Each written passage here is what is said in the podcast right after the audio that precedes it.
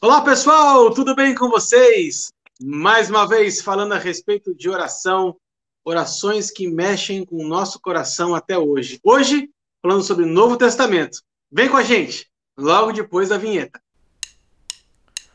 Os Paroleiros, todas as terças, quintas e sábados, uma nova roda de conversa bíblica e simples. Vambora, que hoje é dia de parola! Muito bom, pessoal! Estamos de volta mais uma vez para uma roda de parola inédita. Fechando agora o tema, então, oração. Esse é o nosso quarto encontro a respeito de oração. Falamos sobre os fundamentos da oração. Na segunda semana, tivemos um convidado especial falando sobre orar em línguas como linguagem de oração. Semana passada, falamos sobre orações do, na Bíblia do Antigo Testamento. E hoje nós vamos falar sobre orações do Novo Testamento. Assim como semana passada, eram muitas as opções, muitas as escolhas, mas cada um aqui resolveu escolher uma oração que fala ao coração e nós vamos tratar desses textos especiais.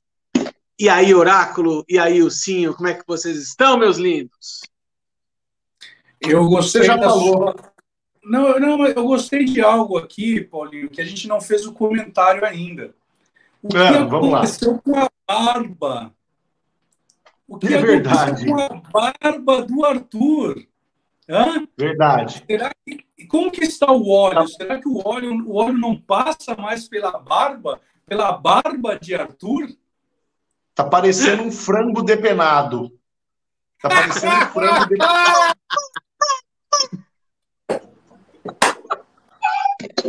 A barba vai voltar, gente, vai voltar. Não daquele tamanho todo que estava dando muita, muita coceira, para falar a verdade.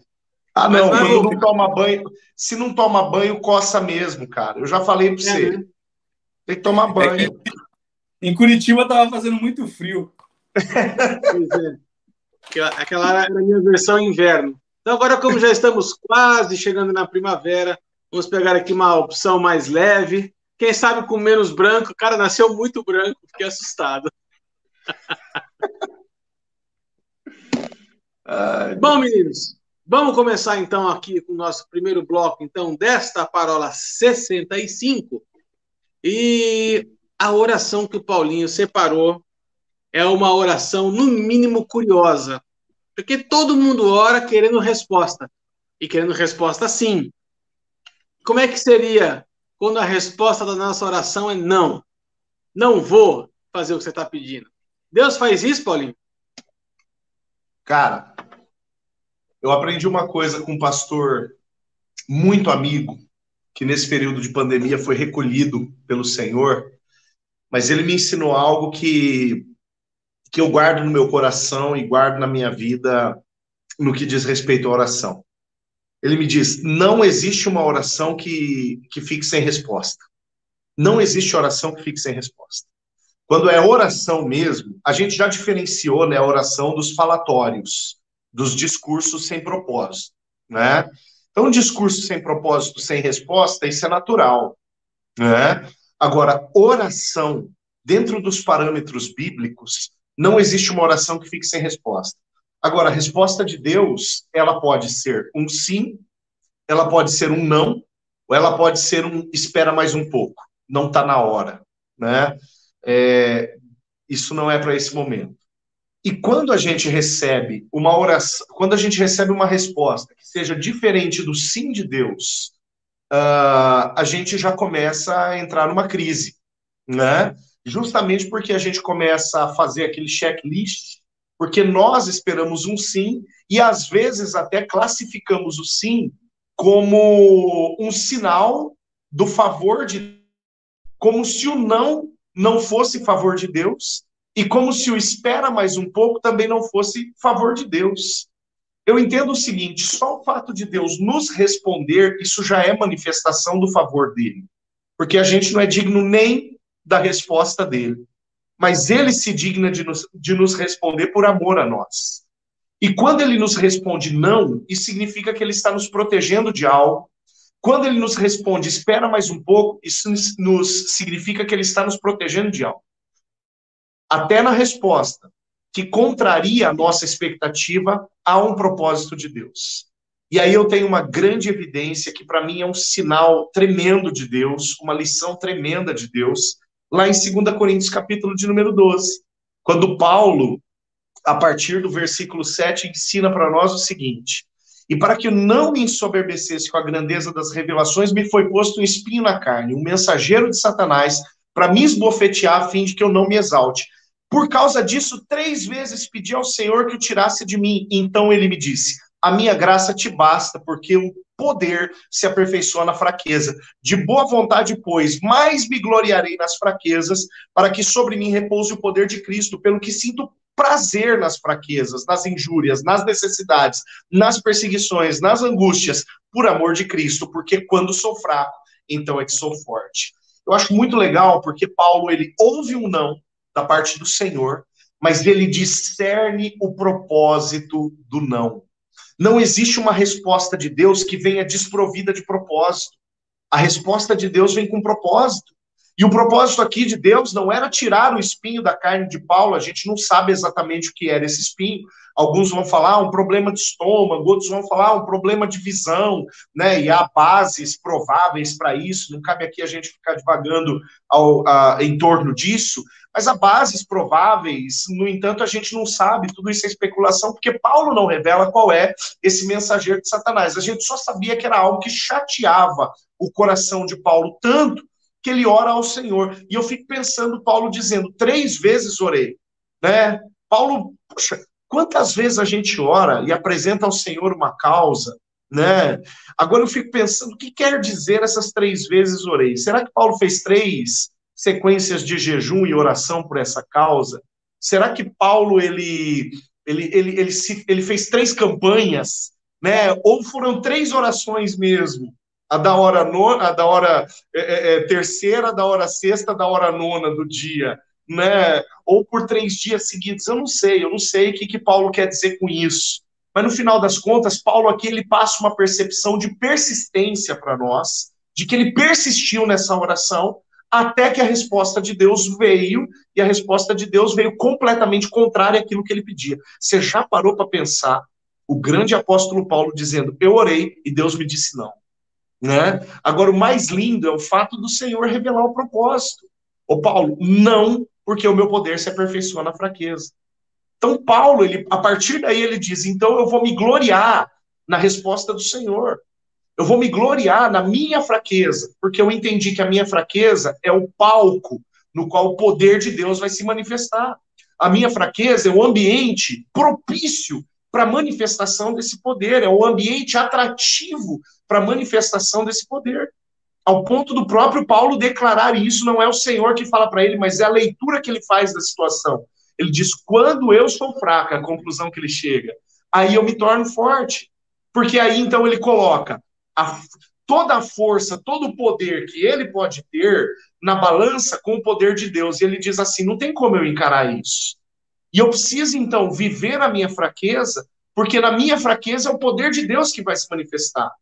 Então, aqui Deus está protegendo Paulo, quem sabe, de uma autossuficiência. E para mim, o grande, a grande questão aqui é a autossuficiência, porque a abertura está lá no versículo 7, quando ele diz: Para que eu não me ensoberbecesse com a grandeza das revelações, ou seja, para que eu não me achasse o cara. Né? Então, Paulo aqui está deixando muito claro que ele estava por um tris. Por um tris de começar a se achar o cara por tudo aquilo que ele estava vendo, vivendo, percebendo, é, ministrando, as orações dele sendo atendidas de repente. O Senhor vem e didaticamente responde um não para Paulo. Permite que um espinho na carne seja colocado de Paulo e responde um não para Paulo. E depois Deus diz: Cara, isso é para te proteger. Isso é para te proteger de confiar na sua força. Isso é para te proteger de confiar no seu potencial. É para te proteger de confiar naquilo que você sabe, naquilo que você conhece, no teu know-how, no teu tempo de janela. Isso é para te proteger disso, para que você volte a uma condição de plena e total dependência de mim. E Paulo entende a lição e volta. Isso ensina para mim, querido, que até o não de Deus é didático. Até a resposta que não vem da forma que eu quero, que não vem da forma que eu espero, é didática. Tudo aquilo que Deus faz tem um fim didático, tem um fim de me aperfeiçoar.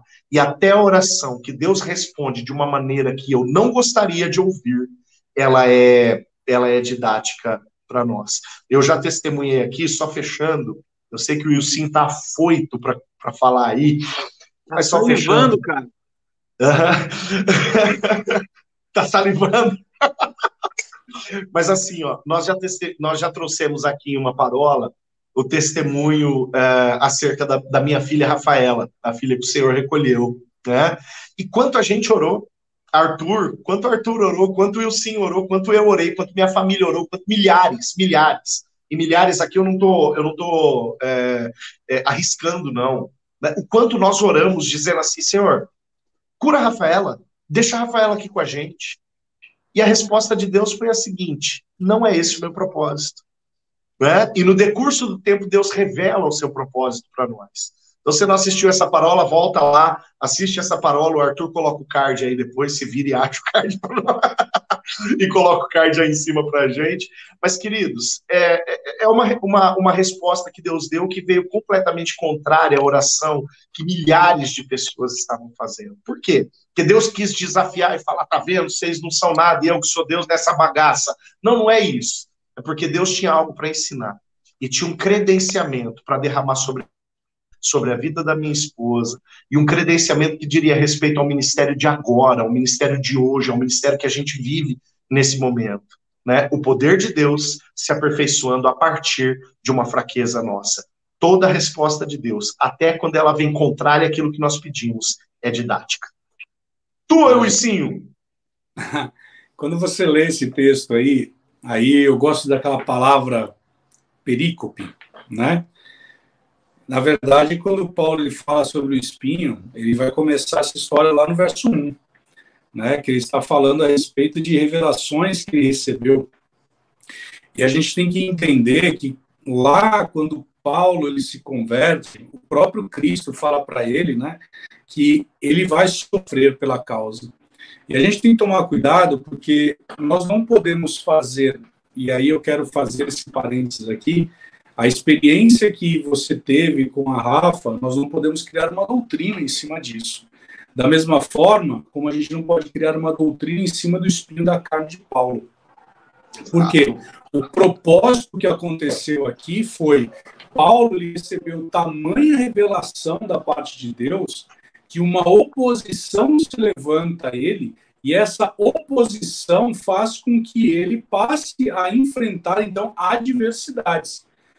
É importante a gente fazer esse esclarecimento, senão aquele que está nos ouvindo ele vai começar a, a, distorcer o caráter de Deus, né? E eu gosto muito daquele texto que fala lá quando o jovem chega para Jesus e fala bom mestre, ele vira e fala assim: por que me chama de bom? Se só existe um Deus, um, um que é bom, que é o Deus, né? E esse mesmo, essa mesma palavra bom, você vai encontrar no original que chama-se ágatos, que é a característica ou a natureza de alguém que é constituída com bondade, você vai ver o mesmo texto lá em Tiago, capítulo 1, falando assim que toda boa dádiva, todo bom dom perfeito, essa palavra ágatos, ela aparece novamente. Então, quando nós vamos estudar a respeito dessa questão de Paulo, Paulo teve um motivo pelo qual. Então não significa dizer que Deus, ele de uma forma masoquista, ele virou e falou o seguinte: "Bom, Paulo, então, como você recebeu essa mensagem que você mesmo classifica e adjetiva como inefável, você então eu vou te dar um espinho na carne. Não, não foi Deus quem fez isso, mas aquela situação adversa se levanta diante dele e naquela situação adversa que se levantou diante dele, aí sim ele vai orar. Mas a revelação era tão grande, tão grande, tão grande, que ele fala: olha, não existe palavras no meu dicionário que possa expressar aquilo que eu recebi. E aí ele traz a, a oração, e aí eu oro três vezes, e Deus ele fala para mim: não, a minha graça te basta. Por quê? a revelação foi tão grandiosa para Paulo que Paulo ele tinha que se submeter à bondade e à graça e à misericórdia de Deus para que ali sim aquele poder se manifestasse na fraqueza dele. Ou seja, Paulo, você recebeu algo tão esplendoroso da minha parte, só que agora você tem que entender algo. Você vai depender da minha graça. E se a gente não entende dessa forma, nós vamos ter uma doutrina deturpada E nós vamos começar a entender que aquilo que nós estamos passando, e nós, nós já falamos em uma, algumas parolas aqui, a respeito do caráter de Deus, nós podemos migrar por uma, uma doutrina do sofrimento, ou uma doutrina que eu não quero classificar aqui, mas uma doutrina onde ela vai falar que Deus ele vai nos ensinar, nos disciplinar através da dor. Quando na verdade a palavra do Senhor, Paulo vai dizer a Timóteo que a palavra é digna de toda compreensão, de todo entendimento, porque ela nos ensina, nos redarga e nos exorta. Então, assim, Deus nos deu o Espírito Santo. Só que você fala algo interessante, Paulo discerniu. E esse discernimento, ele é importante. Por quê? Quando nós temos o discernimento do tempo e do modo, nós vamos entender. Isso aconteceu a semana passada. Eu fiz uma brincadeira com o meu pastor. Na hora, o Espírito Santo veio e falou algo para mim. Não antecipe tempos. Numa brincadeira, o Espírito Santo me trouxe o discernimento. Você fez essa brincadeira, mas na verdade você quer antecipar tempos. E aí Deus, naquele momento, falou: olha, não é tempo a hora de você experimentar disso. Então, muitas vezes, nós, pela nossa imaturidade na nossa fé, e aí eu quero falar sobre maturidade, porque Paulo só pôde ouvir esse não, porque Deus sabia de quão maduro Paulo era para saber ouvir esse não. Porque muitas vezes nós estamos orando, e aí é preferível Deus responder para nós como ele respondeu para aquela mulher, para a viúva, que importunou o juiz há tanto tempo. Ou seja, existem orações que são assim, mas essa oração Deus ele fez utilizando de uma maturidade de Paulo, falando: Paulo, olha, você recebeu coisas grandes. E você tem que entender que dentro disso que você recebeu, você precisa estar numa dependência. Porque senão, e aí, Paulinho, eu gosto do que você fala, porque senão você vai se perder, Paulo. Você vai ter uma, uma soberba tão grande dentro do teu coração. Então, no meu caráter permissivo, olha que, olha que eu estou falando. Eu sei que você tem uma estrutura espiritual madura, uma unção madura que faz com que você fique em pé, a despeito de tudo que você está passando. Talvez é aquilo que nós estávamos falando, né, Paulinho? É, eu, a minha fé não está numa medida tamanha que eu possa suportar certas coisas como você está, Paulinho. E nós temos que ter maturidade para entender isso. Não é? Como, há uma, como a oração é individual, a resposta também tem o caráter individual, né?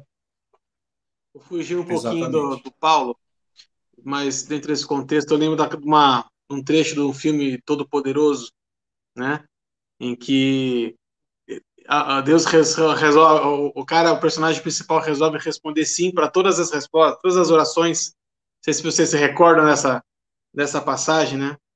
E aí eu, eu gosto muito do, quando o Paulinho fala assim: se Deus respondesse sim para todas as minhas orações, o mundo estaria melhor, ou só eu estaria melhor, ou tudo estaria pior. Né? é, graças a Deus que Ele conhece o nosso coração. Ele sabe que às vezes tem orações que a gente faz é, que são no mínimo irresponsáveis. Né? Orações que a gente, na nossa ansiedade, na nossa vontade, muitas vezes na nossa boa intenção, né? a gente acaba declarando, pedindo para Deus, e Ele, na sua infinita sabedoria, diz: Não, não vou, não vou poder te dar isso. Como bom pai, que muitas vezes diz não para os filhos, não porque os filhos sejam maus, mas porque os filhos muitas vezes são insensatos, ou porque os filhos, os filhos muitas vezes são imaturos, não conseguem discernir as consequências dos seus pedidos. É, eu gosto muito dessa de, de, de, ir por esse viés, né? A, a, questão do orgulho é algo que me bate muito forte, porque o Wilson falou sobre isso já várias vezes, né? Que é toda a raiz de todo pecado é o orgulho, né? E, e Paulo estava a isso aqui de, se tornar alguém orgulhoso. Vamos falar a verdade, gente. Quem é que, eu, que recebeu o depósito tão grande como esse homem recebeu? Né? Quantidade de coisas que esse homem recebeu. Mas veja, por mais maduro que ele fosse, por mais diferenciado que ele fosse, ele ainda era alguém de carne e osso igual eu e você.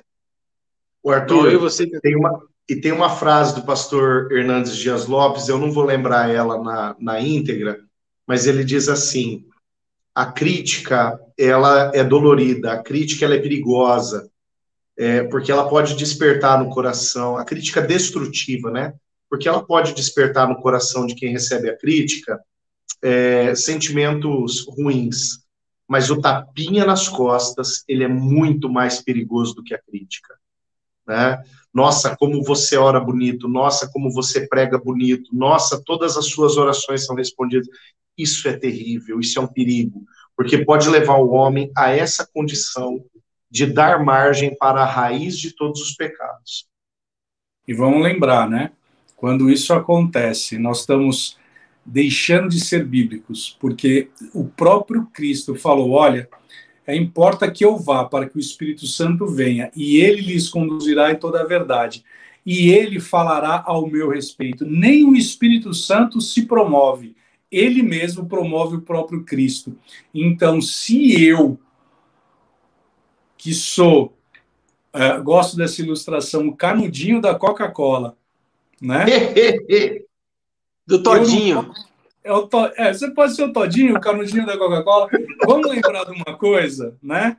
Lembra do jumentinho que carregou Jesus? Ele continuou sendo jumentinho, né? Se eu acho que quando eu estou atravessando, todo mundo jogando e usando nas alturas, usando nas alturas, achando que é para mim, meu amigo, aí eu entendo por que, que Paulo fala, aí eu entendi o propósito de Deus em dar o não para mim. Ele, na verdade, vamos parafrasear na Bíblia Revista Atualizada por mim, ele está falando, na verdade, o seguinte: eu sou só o jumentinho e eu vou continuar sendo jumentinho aqui. e agora, o nosso mente brilhante quer destacar uma oração que é uma oração clássica, uma oração maravilhosa, aquela oração que a gente até brilha o olhinho assim quando, quando, quando vai ler.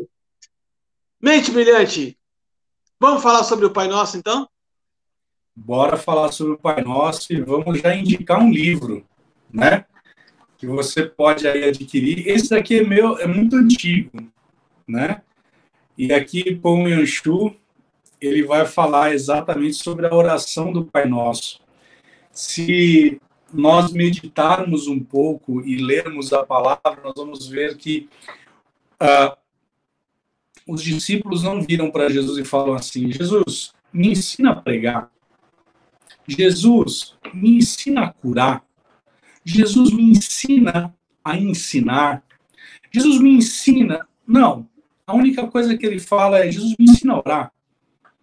Então, existe algo aí que existe uma substância, porque todas as vezes que Jesus faz um milagre ou Jesus opera em algum dom, imediatamente a palavra do Senhor diz: e Jesus se retirou para orar.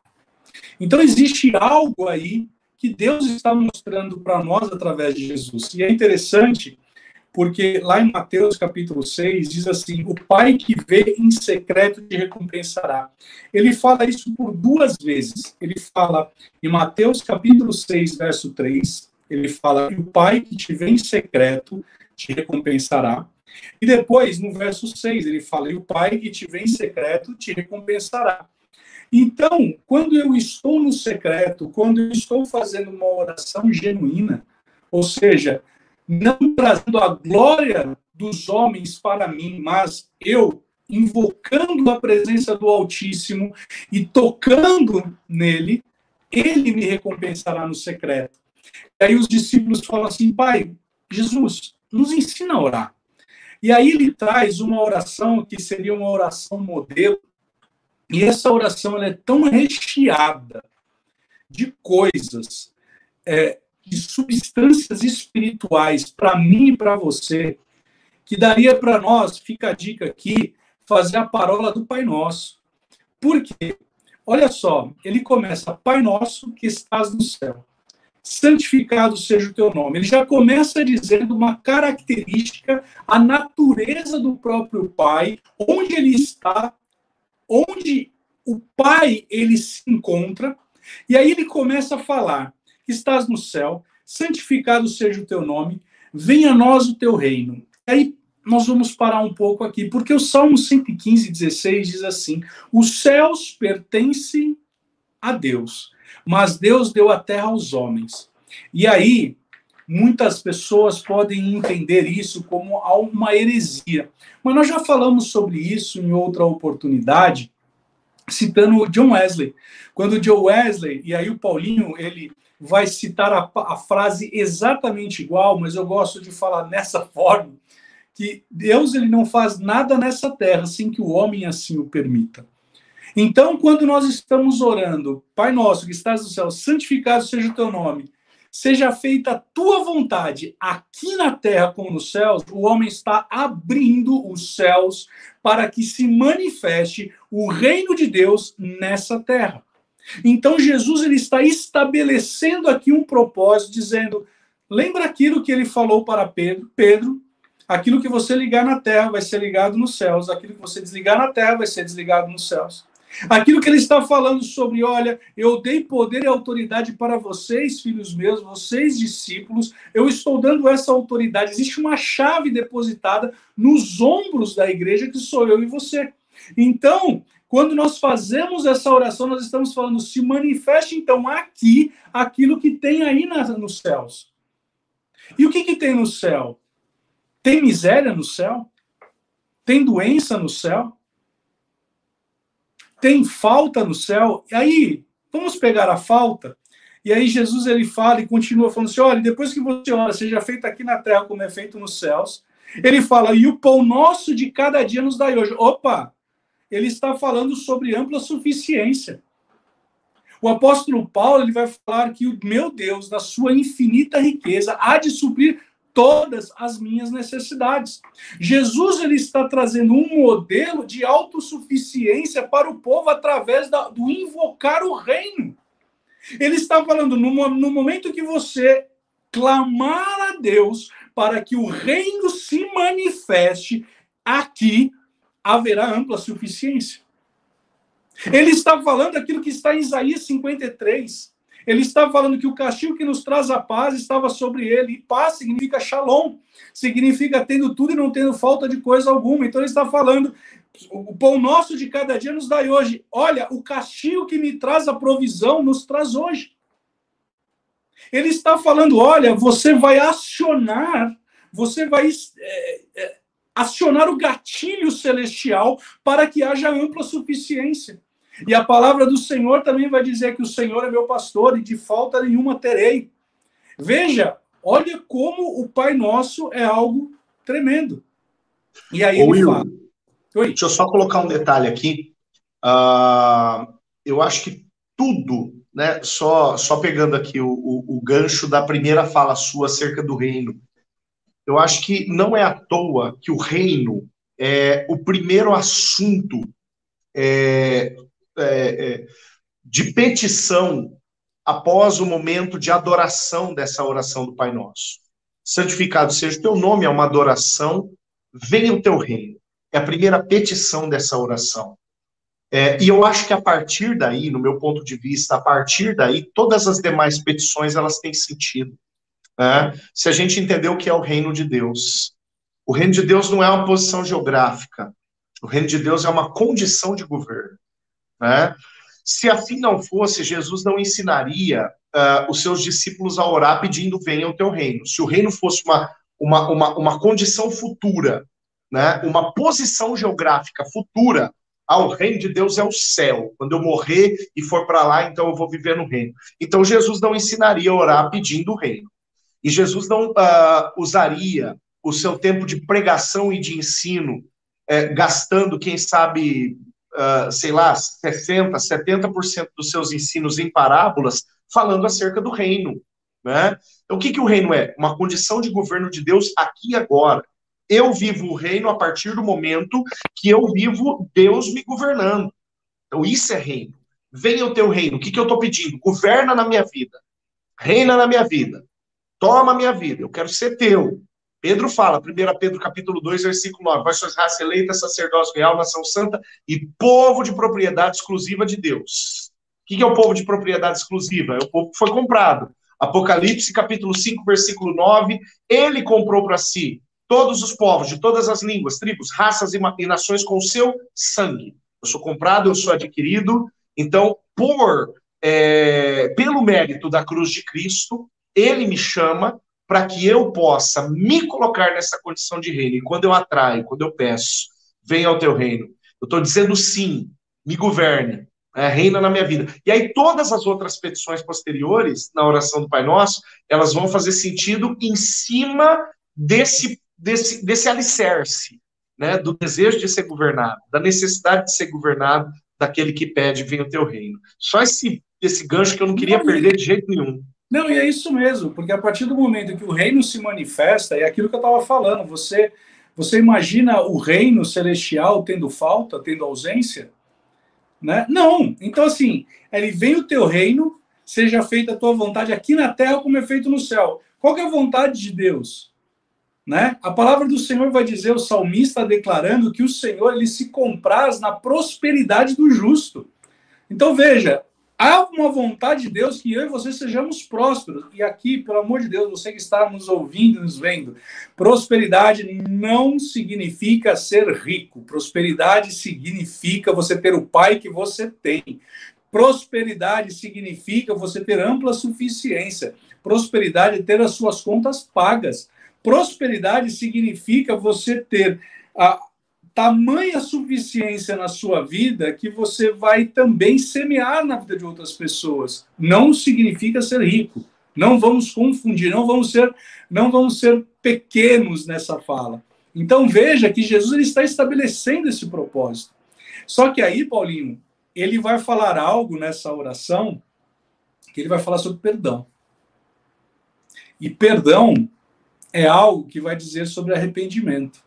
Ele vai falar sobre a necessidade de nós termos um relacionamento, porque ele fala: perdoa as minhas ofensas ou as minhas dívidas, assim como eu tenho perdoado do meu próximo.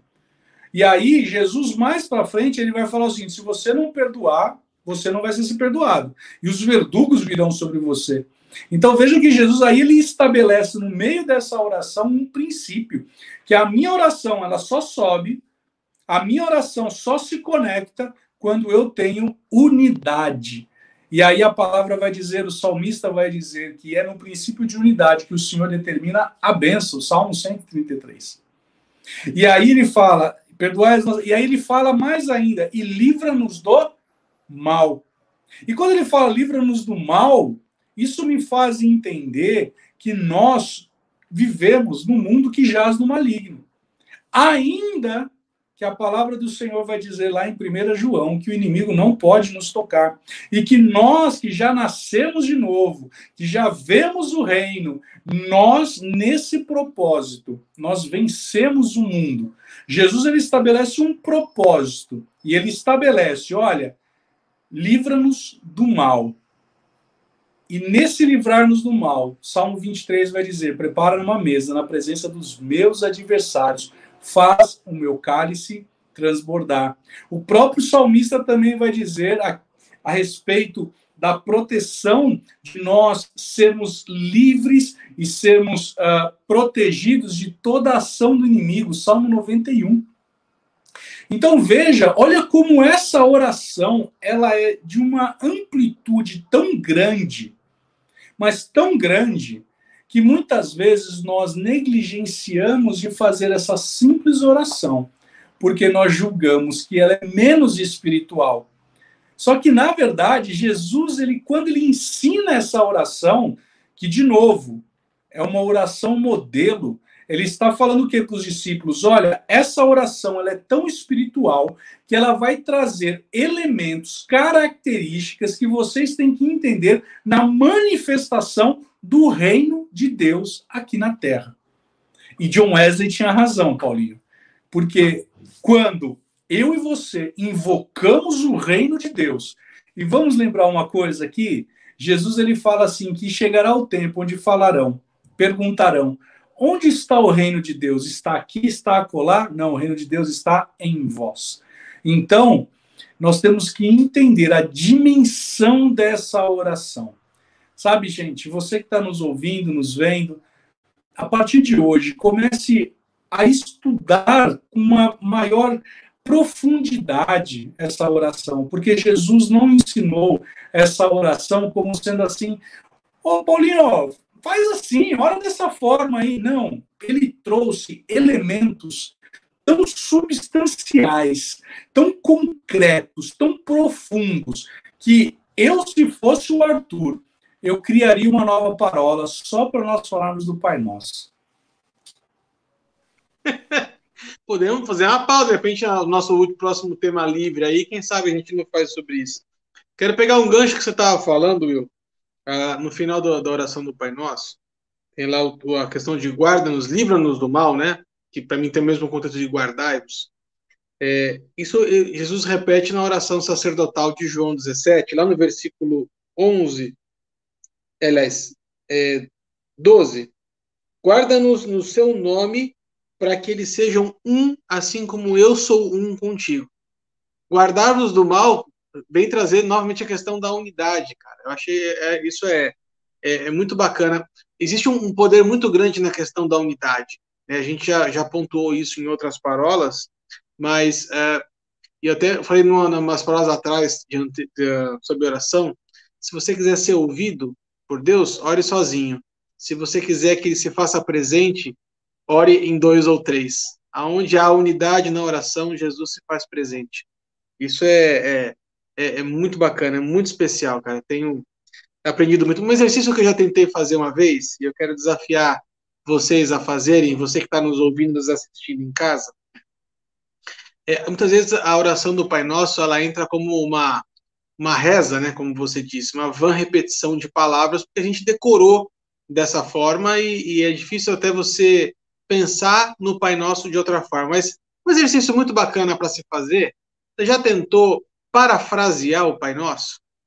Ou seja, reescrever a oração do Pai Nosso com outras palavras, mas dizendo a mesma coisa? E, cara, esse é um exercício bem bacana, porque você é, assimila melhor o conteúdo é, e você não faz simplesmente uma oração de van repetição. Né? É, fica um exercício para o internauta aí, o teste mental. Já fiz isso algumas vezes aqui é, em casa e é difícil, cara, porque a gente memoriza a formulinha lá da, da, da oração do Pai Nosso e para você re, remontar alguns, alguns conceitos é, é difícil, cara. É bem difícil mesmo. É, a, o internauta eu fiquei um pouco perdido aí. Nós, nós voltamos aqui, eu acho que para a década de 90, se eu não estou enganado. Não é verdade? da internet de escada. Né? Eu sendo careca, eu sendo careca, assim, parecendo Marcelo Taz, eu fico assim preocupado nesse momento. Né? O internauta que está nos ouvindo agora. Eu tô, tô mastigando aquilo que o Wilson acabou de, de, de dizer mas eu insisto nessa, nessa realidade, né? De que, puxa, o ministério de Jesus, ele, ele tinha por base, né? Ele tinha por base a oração. Né? E Jesus nada mais faz do que apresentar para os seus discípulos é, não a fórmula, mas o caminho da intimidade com o Pai. Né? O, em uma das nossas parolas anteriores, lá com o Xandão, é, quando a gente estava falando sobre orar em línguas, né?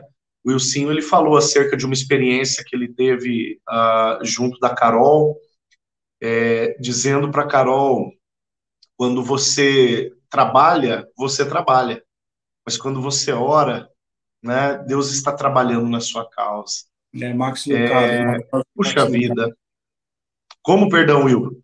É uma frase de Max Lucado, Max Lucado que fala sobre isso. Lucado, isso. Né? Então, quando a gente quando a gente ora, nós estamos estabelecendo uma intimidade com aquele que é o dono de todas as coisas. E aí a gente volta lá na, na, na primeira parte dessa parola, quando a gente falou acerca da oração de Paulo, como uma oração que foi respondida de uma forma que Paulo não queria, e a gente vê que a oração ela é um subterfúgio para crentes fracos, para homens fracos, para pessoas fracas, que reconhecem que na sua fraqueza um Deus forte entra em cena e trabalha em favor daqueles aos quais aos quais ele ama. Né? A palavra diz através do profeta Isaías desde a antiguidade nunca se ouviu e nem se viu um Deus que trabalha tanto em favor daqueles que o amam. Puxa vida, quando eu oro, eu atraio esse trabalhar de Deus para minha vida. Quando eu digo venha o teu reino, eu atraio esse trabalhar de Deus de uma forma tremenda, da vontade da vontade boa, agradável e perfeita dele sobre a minha vida e sobre todas as causas que eu estou apresentando para ele. Deus é tremendo em permitir que a gente ore. É, que pena que tem tanta gente que não desfruta disso. É, eu quero trazer um texto que está lá na carta de Paulo aos Efésios, no capítulo 1, a partir do versículo 15, mas eu quero destacar o versículo 17, quando o apóstolo Paulo fala que ele coloca os Efésios nas suas orações para que eles recebam um espírito de sabedoria e de revelação, para que sejam iluminados os vossos olhos, né? Essa é uma expressão que eu acho muito bacana aí para quem, para quem uh, acompanha o Ministério do Hop, que é lá do, de Kansas City, né? É, uma, é um, um, versículo que é muito citado, uma oração que é muito feita lá, é, porque essa, essa é uma carta feita pelo apóstolo Paulo para uma igreja, ou seja, ele não estava falando para nécios, não estava falando para descrentes ou ateus, não, ele estava falando para pessoas que já estavam dentro da igreja. E agora eu pergunto assim: puxa vida, como é que pessoas dentro da igreja ainda precisam receber um espírito de revelação? O que mostra para a gente que existem muitos níveis de entendimento, de profundidade na nossa relação com Deus, nossa relação com, uh, com Cristo. E o Espírito Santo aqui tem um papel fundamental para revelar todas as, as profundezas da sabedoria de Cristo. Né? Por isso que o apóstolo Paulo fala assim: olha, apesar de vocês já estarem sendo ensinados, de vocês já estarem iniciados nas doutrinas, eu oro para que vocês recebam um espírito de sabedoria e de revelação, que vocês possam se aprofundar a cada vez mais no conhecimento não só da letra, mas do conhecimento da revelação de quem Cristo é. E como o Ilcinho falou no bloco passado, o Espírito Santo dá testemunho de Cristo. Então, quando eu oro para que você receba um espírito de revelação, além de revelar toda a sabedoria, além de, revelar toda a, a, a característica de Cristo, mas na verdade aponta para o próprio Jesus. Então, esse é um texto que eu, uma oração que eu gosto bastante. Não é uma oração uh, clara, não é um texto aberto, como a oração do Pai Nosso, né? É, é, que o senhor falou na, na, no bloco passado. Mas eu fico aqui cá com meus botões imaginando como é que deveria ser uma oração do apóstolo Paulo para a igreja de Efésios nesse sentido. Vocês já pararam para imaginar como é que isso deveria ser? Você sabe que você citou a IHOP, então você vai me dar é, a permissão de fazer uma ponte para o Rema. Com certeza. É, apesar da gente ter o nosso combinado aqui. É, o irmão Reagan, ele pegou esse texto e ele, ele orou durante mil vezes. E ele começou a experimentar a, um, a tal modo, ele orava para ele isso, que o espírito de revelação e sabedoria viesse sobre ele. E ele conta que Deus, ele, de uma forma dinâmica, acelerou o processo de revelação da palavra de tal forma que a sua esposa, Oreta, vira para ele e fala assim: Eu não consigo entender onde você estava esse tempo todo, porque o que você tem pregado hoje o nível de revelação da palavra que tem vindo para você. E ele olha e fala assim: Mas eu não estou entendendo o que você está falando, eu estou pregando a mesma coisa. Ela falou: Não. Porque esse texto veio de tal forma que ele orava insistentemente, e assim como é Hope ora, nós temos na, numa matéria do Rema chamada Oração que Prevalece, que nós falamos exatamente isso, para que nós oremos esse texto todos os dias, para que os olhos do nosso entendimento sejam abertos. Nós já falamos lá no início a respeito de que a palavra de Deus ela é uma revelação progressiva. E dentro dessa revelação progressiva, Arthur, é exatamente esse o texto que nós ah, impulsionamos as pessoas para que orem, para que o espírito de revelação e sabedoria venha sobre elas e os olhos do entendimento sejam descortinados e eles possam experimentar, possam viver essa revelação progressiva da palavra. Isso aqui é um, é um texto de contrapartida a 2 Coríntios 4, o apóstolo Paulo fala que o príncipe desse mundo veio exatamente para fazer o contrário, para escurecer os olhos do entendimento das pessoas, cegar o entendimento das pessoas. Você vê que, que interessante, né? É, é, bem isso. Quando a gente se posiciona em oração para que haja revelação, para que haja um descortinar né, dos nossos olhos espirituais, a gente está exatamente contra as obras de Satanás, que é eventualmente para escurecer esse entendimento. Paulinho? Olha, olha só, é, a carta aos Efésios, que você, que você escolheu, Arthur, o texto, é, é uma carta relativamente pequena do apóstolo Paulo, se comparada, por exemplo, às duas cartas que ele escreve aos Coríntios, a carta aos Romanos.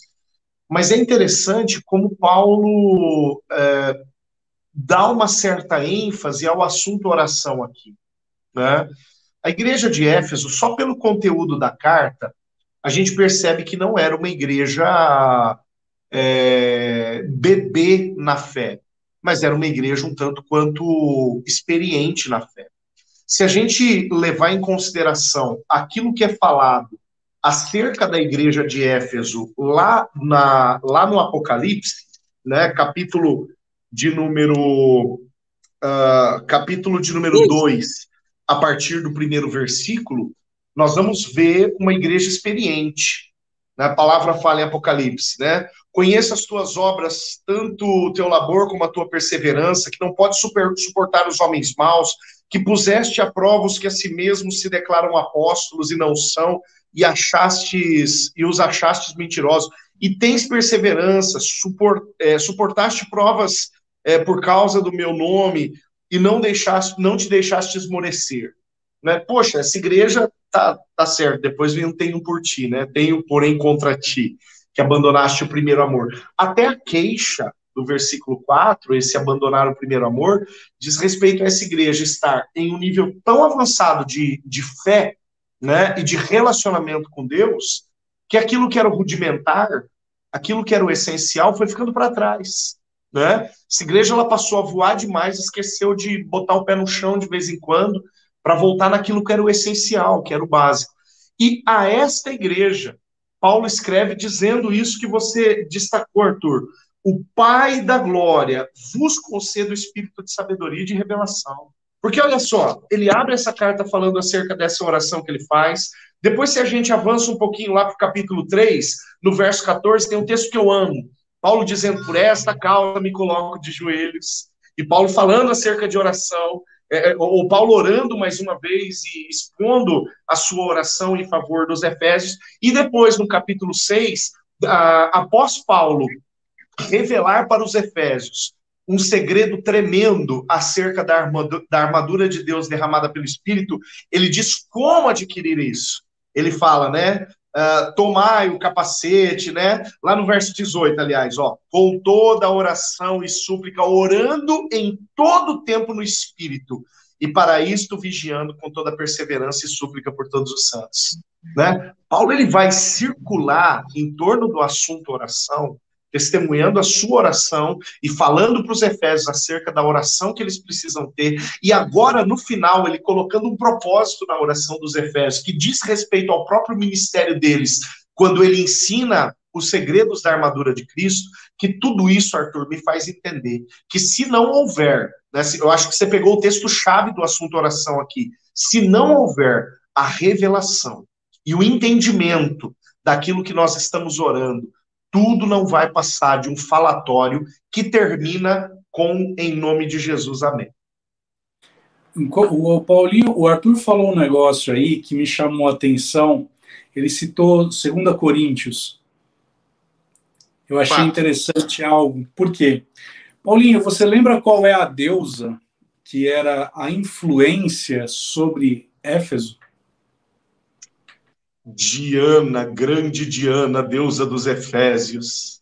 Muito causa bem. do rolo todo de Paulo lá em Atos 16, Silas. Muito bem. Aí olha o que vai dizer Salmo 115.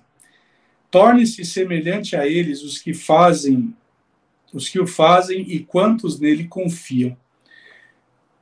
Arthur, você liberou algo importante aqui. Cara, eu já peguei onde você vai chegar e já até arrepiou aqui. Até, até o frango arrepiou. Velho! Ó, o que, que você achou, frango? O que que acontece? Por que que Paulo ele está falando a respeito do espírito de revelação e sabedoria? Para que houvesse o descortinar dos olhos. Porque se cumpria sobre Efésios exatamente essa palavra do Salmo 115, verso 8 os olhos deles estavam cegos, porque havia uma influência dessa rainha Diana. Então veja quão sério é. E nós falamos já sobre esse Salmo 115 aqui uma parola lá atrás, hein?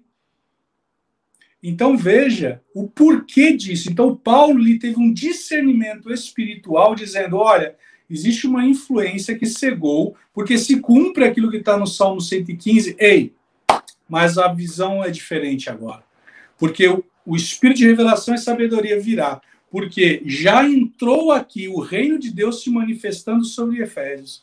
Então, não adianta mais. Então, tem que se manifestar o descortinar dos olhos. Então, você que está nos ouvindo, você que está nos, está nos vendo, faça essa oração do, de Efésios capítulo 1, verso 15 a 17. Faça, clame mesmo porque vai haver um descortinar dos seus olhos. É o clama a mim e responder-te-ei, é o bater bater e abrir-se-vos-á, é o buscar-me-eis e me achareis, né? Isso que o Sim acabou de falar, não é. Olha, eu acabei de colocar três testemunhas. A palavra fala que quando tiver duas ou três testemunhas, o assunto é resolvido. Acabei de colocar três testemunhas para dizer que é verdade o que o Sim coloca né? Jeremias 33, 3, Jeremias 29, 13, e o bater, bater, abrir-se-vos-á, Mateus capítulo 6, qualquer coisa, já já eu chego com essa, com essa referência. Você vê como é interessante, é, a gente estava falando, começamos esse, esse bloco falando a respeito da importância uh, de, de, cuidar do orgulho, né? É, o apóstolo Paulo, a gente tinha comentado que talvez tenha sido o homem que tenha recebido o maior depósito de revelações, né, é, do Novo Testamento. E aí eu fico pensando a seguinte coisa: quando ele pede um espírito de sabedoria, sabedoria vai muito além do que é por informação. Ele não está pedindo espírito de conhecimento. Ele não está pedindo espírito de, é, de, de, de texto, de letra. Ele está pedindo espírito de sabedoria, ou seja, a saber usar no tempo certo, do modo certo, aquilo que Deus tem depositado sobre a minha vida. E muitas vezes a gente tem o texto, a gente tem a informação, a gente tem, mas a gente não tem a sabedoria de colocar isso da forma correta. Né? Que a gente, é, em oração, possa buscar um espírito de sabedoria, né? É, e revelação que vai realmente além da, além da letra. É, a gente tem visto muitas vezes, é, às vezes, é, é, ministrações é, que falam só de letra. É que adianta a gente conhecer tanto a letra, mas não dá liberdade para que o espírito conheça. E as pessoas que têm se vangloriado tanto em cima só da letra, o apóstolo Paulo poderia ter sido um desses.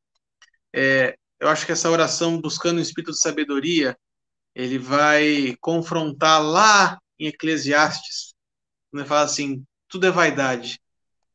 É, o que, que nós temos feito com conhecimento que a gente tem tido. Se isso não, não pode ser transformado só em vaidade. Né? Temos que buscar esse espiritualmente de sabedoria, de discernimento do espírito, para que a gente possa colocar a palavra certa da forma certa.